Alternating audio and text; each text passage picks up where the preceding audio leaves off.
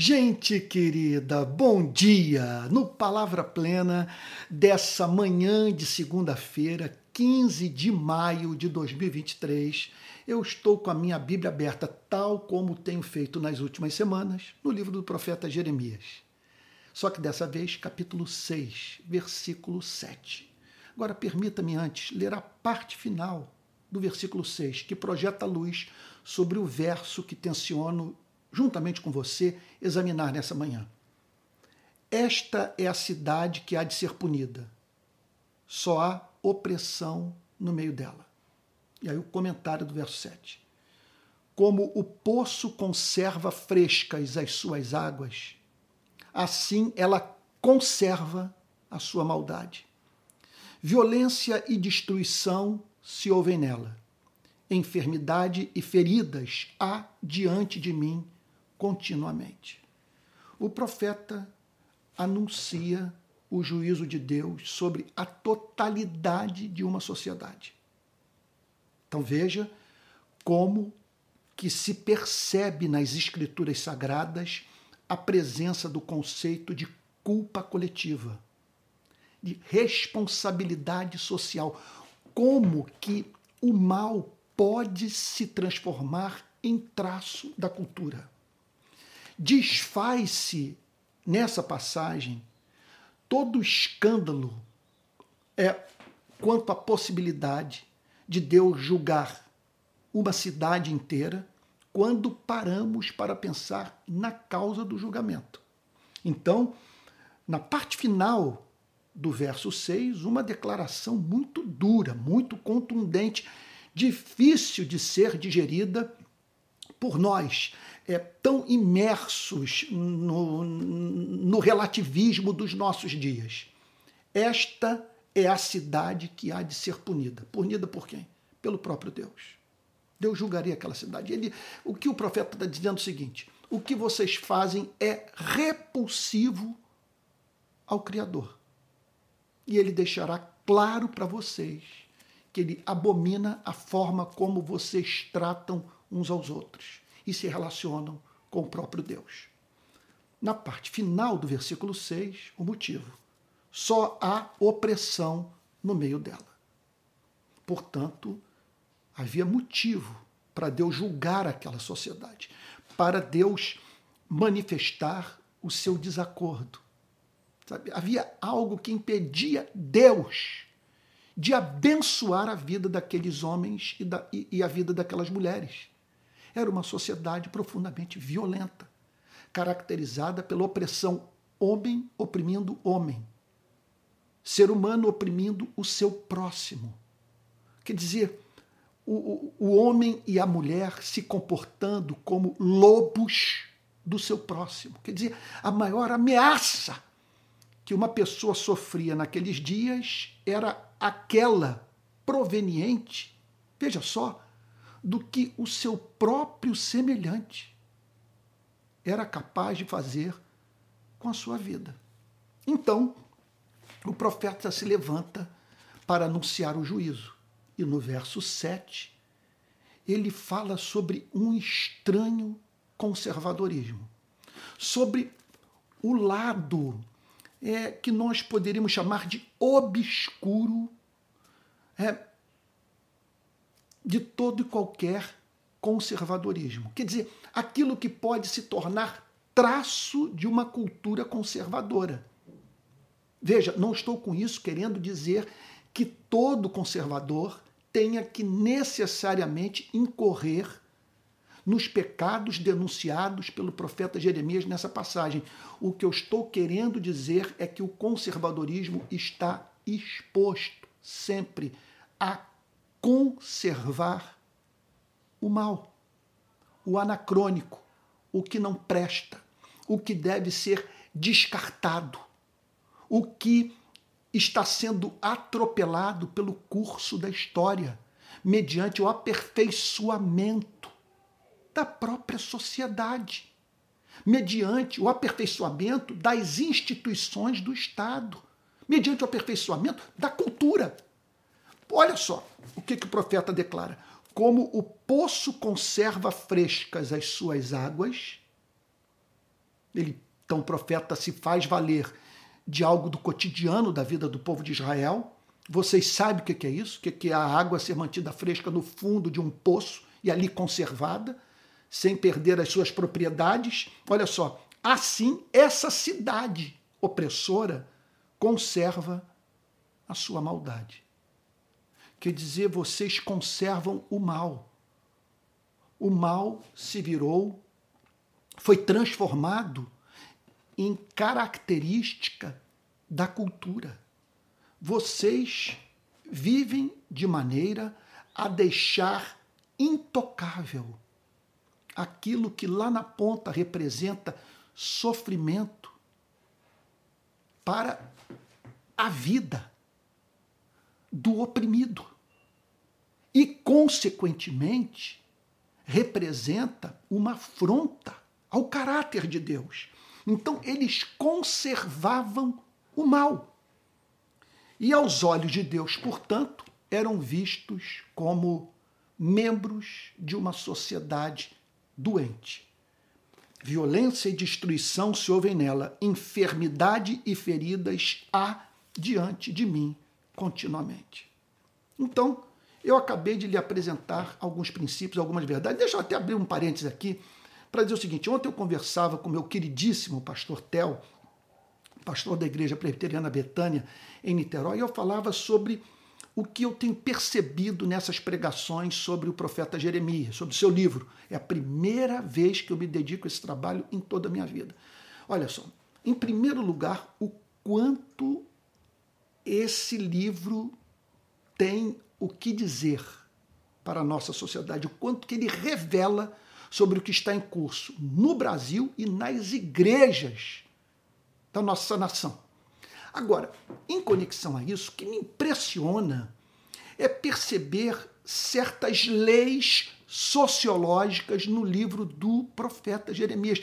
Quer dizer, quando certas condições são estabelecidas, consequências práticas se tornam inevitáveis. É impressionante quando ele diz, por exemplo, que o rei, o sacerdote, o profeta estavam de mãos dadas, enganando um povo que gostava de ser enganado, que só ouvia aquilo que de antemão tinha interesse egoísta em ouvir.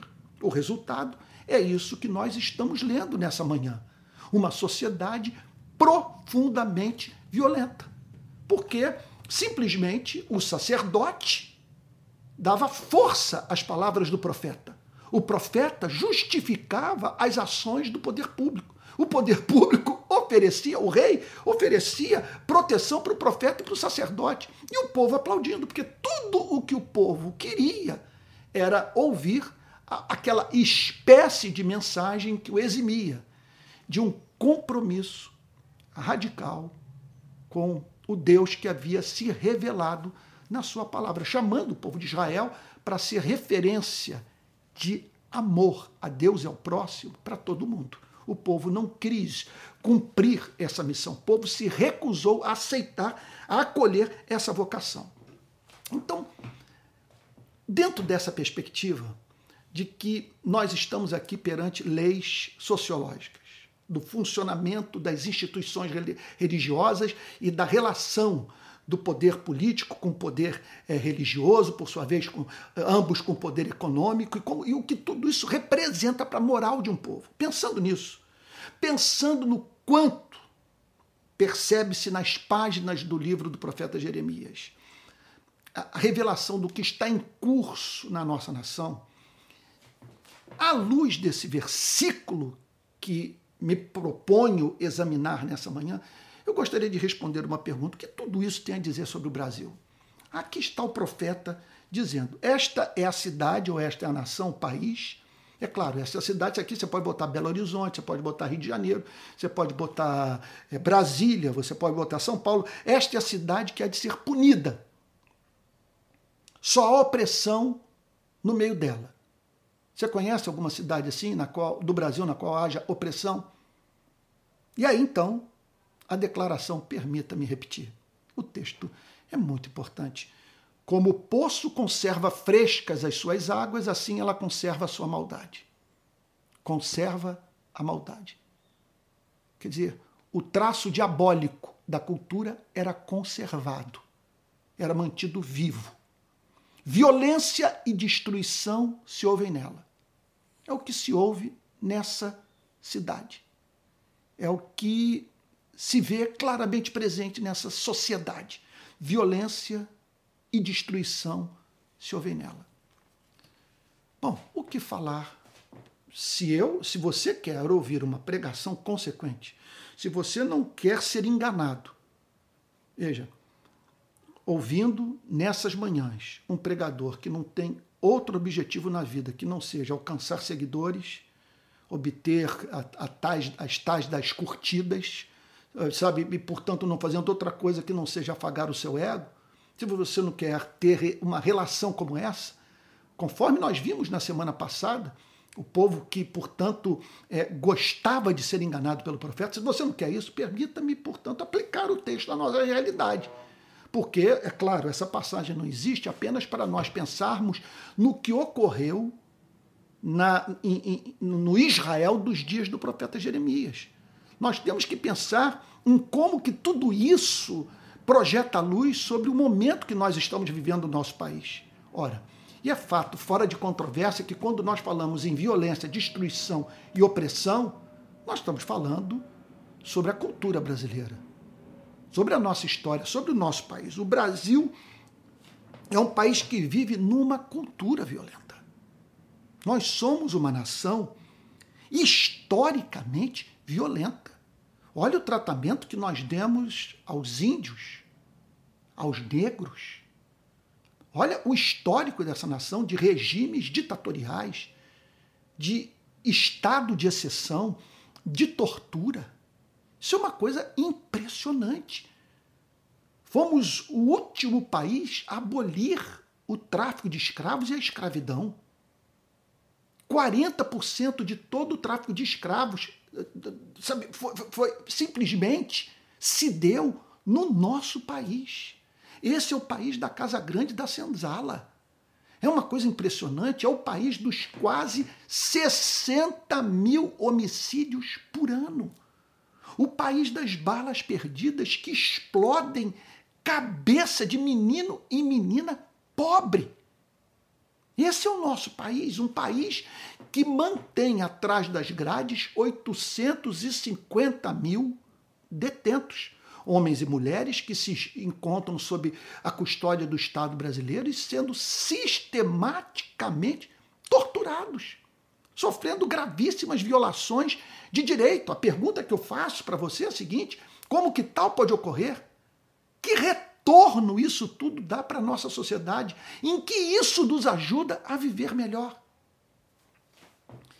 Então, pensando nesses fatos, pensando no texto de Jeremias, de que Deus julga sociedades violentas, pensando que nós vivemos numa cultura violenta, que temos uma história, um histórico de violência, pensando na violência hoje presente nas nossas cidades. Eu gostaria de fazer cinco aplicações práticas desse texto, levando em consideração a nossa realidade, a fim de que não tornemos a nossa vida exposta a esse tipo de juízo, porque Deus haverá sempre de julgar sociedades violentas. E o que fará igrejas regidas por uma cultura bélica, por violência. Então vamos lá. Primeira aplicação prática que eu gostaria de fazer no programa de hoje. Nós não podemos ser condescendentes com o discurso do bandido bom é bandido morto. Eu não estou com isso querendo dizer que nós é, devamos, o que é nosso dever, em nome da graça, em nome do amor, da misericórdia, abrirmos mão de toda e qualquer espécie de senso de justiça. Não estou querendo com isso dizer que nós é, temos a obrigação, como cristãos, de amarrar os braços do Estado, impedir, portanto, a polícia de agir, o juiz de julgar, e condenar. Não estou querendo dizer isso. O que eu estou querendo dizer é que nós não devemos celebrar morte de ser humano. Nós não devemos fazer piada com isso. Sabe que melhor do que a prisão do bandido ou a morte do criminoso é a sua redenção.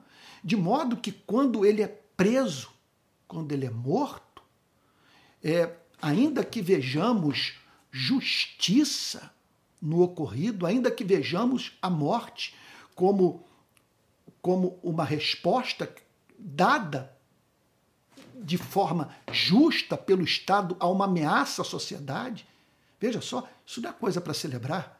Da mesma maneira que nós não celebramos, sabe, a extração de um braço. Por mais que isso seja importante para a preservação do corpo como um todo. Mas você não fala sobre arrancar um dedo, tirar um, um rim, você não fala sobre isso alegremente. E por que, que haveríamos de celebrar a morte de seres humanos. É uma coisa para a qual você pode olhar até dizer o seguinte: olha, foi necessário, não havia como ser diferente. Ele resistiu ao Estado. Ele estava praticando o mal e as circunstâncias da sua morte, ou as circunstâncias da sua prisão, ou o que o moveu o Estado a agir dessa maneira e infligindo a ele tamanho sofrimento. Veja só, é, sabe, é, é, é, foi algo justo. Não havia escolha. Agora, você falar sobre isso com alegria, dando gargalhada, celebrando a morte, sabedor do fato de que Deus não se regozija com a morte do ímpio, de quem quer que seja. Que é isso? Em segundo lugar, quer dizer, isso não, não sabe, em segundo lugar, nós não podemos igualmente, compartilhar no WhatsApp, no Telegram, nas redes sociais, vídeos que mostram bandidos se dando mal na ação criminosa. Cenas, portanto, de carro passando por cima de bandido. De, de, de, de, um cidadão qualquer reagindo com violência a, um, a uma tentativa de assalto e com isso, portanto, matando o bandido, nós não podemos nos regozijar e, e, e a ponto de divulgar cenas que, mo que mostram policiais matando criminosos. Interesse? Em que, isso interessa a causa de Cristo? Nós, nós divulgarmos esses vídeos de modo a banalizarmos a morte, de modo a fomentarmos uma cultura de violência. Pare para pensar num episódio ocorrido, se não me falha a memória, foi em São Paulo, de, que, de, de, de, de um, um, de um rapaz que passou por cima de, um, de, de, alguém, me parece que numa tentativa de assalto, sabe? passou por cima do seu carro e ainda fez um vídeo celebrando o ocorrido. Celebrando o fato dele ter atropelado, de ter esmagado o bandido. Sabe? É, é, numa hora como essa, nós temos que pensar na nossa participação nesse tipo de resposta ao crime, que faz, portanto, com que a sociedade seja regida pelo princípio do olho por olho, dente por dente, o que foge do espírito do Novo Testamento. Então, por que divulgar esses vídeos? Por que, ce... por que celebrar morte de bandido? Por mais que não queiramos que eles estejam atuando livremente, por mais que queiramos uma polícia bem remunerada, bem treinada, bem supervisionada e um sistema é, prisional que receba pessoas que de fato representam ameaça à ordem pública, aos, aos direitos básicos do, do cidadão, da cidadã. Agora, daí para nós comemorarmos a morte de pessoas e estimularmos uma cultura bélica, é um outro passo. Em terceiro lugar, quer dizer, é um outro espírito, é uma outra atitude avessa ao espírito do Evangelho. Em terceiro lugar, nós não podemos também nos silenciar nas ocasiões em que tomamos conhecimento da prática tão é, presente na nossa cultura de abuso de autoridade, de nos silenciarmos quando o agente do poder público age ao arrepio da lei. Nós precisamos entender que isso é burrice rematada. Porque uma pessoa investida dessa autoridade do Estado, que porta um distintivo, que carrega uma pistola, é uma pessoa investida de muito poder. Poder para coibir o mal, poder para praticar o mal, poder para destruir a sua e a minha vida, poder para prender injustamente, poder para matar. Então, sendo a natureza humana o que é, é estando nós, é, portanto, sob essa. É, é, é, é estando nós sujeitos, portanto, a esse princípio do mal, que faz com que, o, ao lidarmos com o poder, estejamos expostos a sermos corrompidos pelo poder, quer dizer, sabedores do fato de que o poder corrompe, e como alguém já disse, o poder absoluto corrompe absolutamente, sabe? que não é tarefa fácil para o filho de Adão portar uma pistola. Veja só, é com o aval do todo da sociedade que a probabilidade dessa pessoa se corromper é concreta, embora isso não ocorra em todos os casos, é, não há mínima dúvida que essa pessoa investida dessa autoridade, repito, tem que ser supervisionada e que se ela agir ao arrepio da lei é uma ameaça para a sua vida, para a minha vida, para a nossa família, sabe? Uma ameaça ao bem-estar de pessoas que nós amamos. Olhe para a história da humanidade, olhe para o nazismo, olhe para o fascismo, olhe para o regime militar no nosso país. Olhe para a quantidade de exemplos que temos na nossa história, de, da, para a história universal, da história da nossa nação, da prática de abuso de autoridade. Então, atrai o juízo de Deus sobre sua vida toda e qualquer sociedade que tolere a base de. A, a, que, que tolere a prática de abuso de autoridade. É aquela história que alguém já disse, que o filme Tropa de Elite, ao ser passado, é, eu, eu mesmo não testemunhei isso, mas eu soube que houve cinema europeu, sabe, e, na qual Tropa de Elite foi passado, que não houve lá a celebração que houve aqui para aquelas cenas de abuso de autoridade. Porque simplesmente o europeu está acostumado com isso. Ele, ele sabe o que, que é o Estado perpetrar é, é, violação de direito. Ele sabe o que é o cidadão ficar nas garras do Estado. Eles têm, portanto, o histórico da presença do stalinismo marxista nos países da chamada cortina de ferro, da ascensão do nazismo, do fascismo. Eles sabem o que é um Estado totalmente desregulado e, e, e portanto, agindo tão somente a fim de satisfazer as, as intenções, os planos macabros, egoístas, diabólicos dos detentores do poder político, dos detentores do poder econômico. Então eles dizem o seguinte: é uma loucura darmos essa liberdade para o Estado, que tudo isso vai se voltar contra nós, porque nós criamos um ser muito poderoso, o Estado que tem poder de prender, tem poder de matar. Ele tem que agir, portanto, sempre dentro dos limites impostos pelo pacto social. Ele não pode cruzar essa fronteira sob pena de tudo isso se voltar contra o todo da população.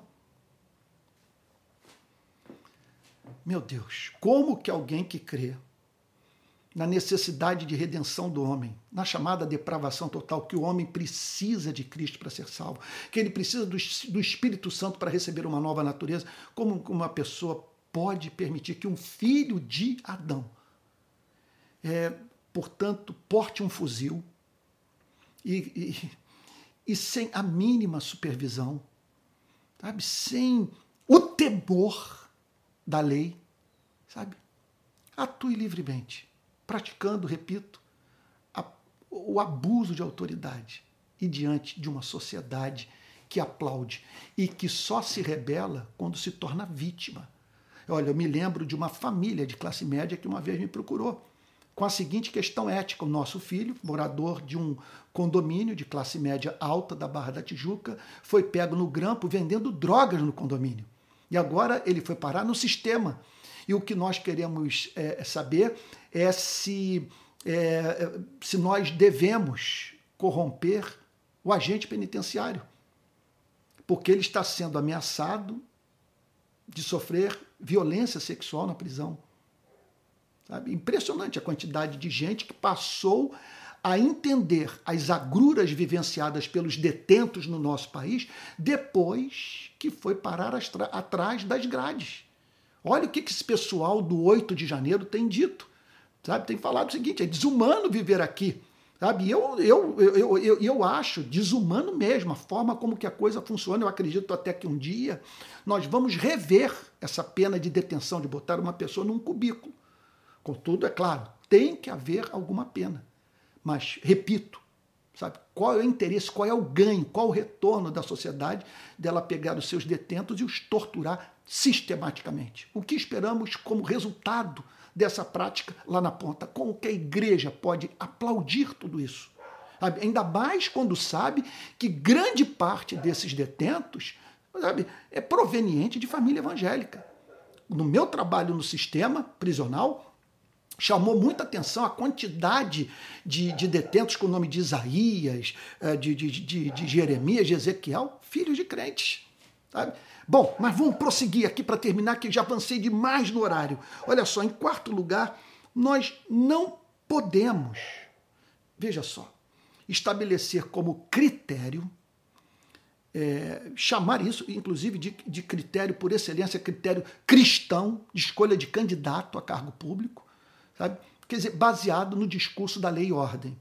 Quer dizer, quanto mais uma pessoa anunciar que, caso eleita, sabe, vai dar tiro na cabecinha das pessoas, quanto mais ela prometer um, um, governo bélico, mais tem o apoio da sociedade e mais tem o apoio da igreja.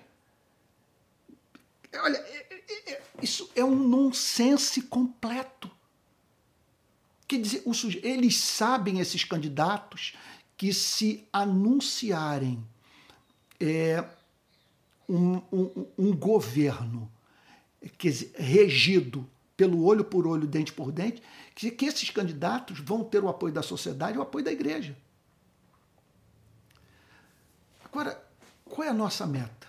É matar ou terminar com a violência? Deixa eu dar um exemplo.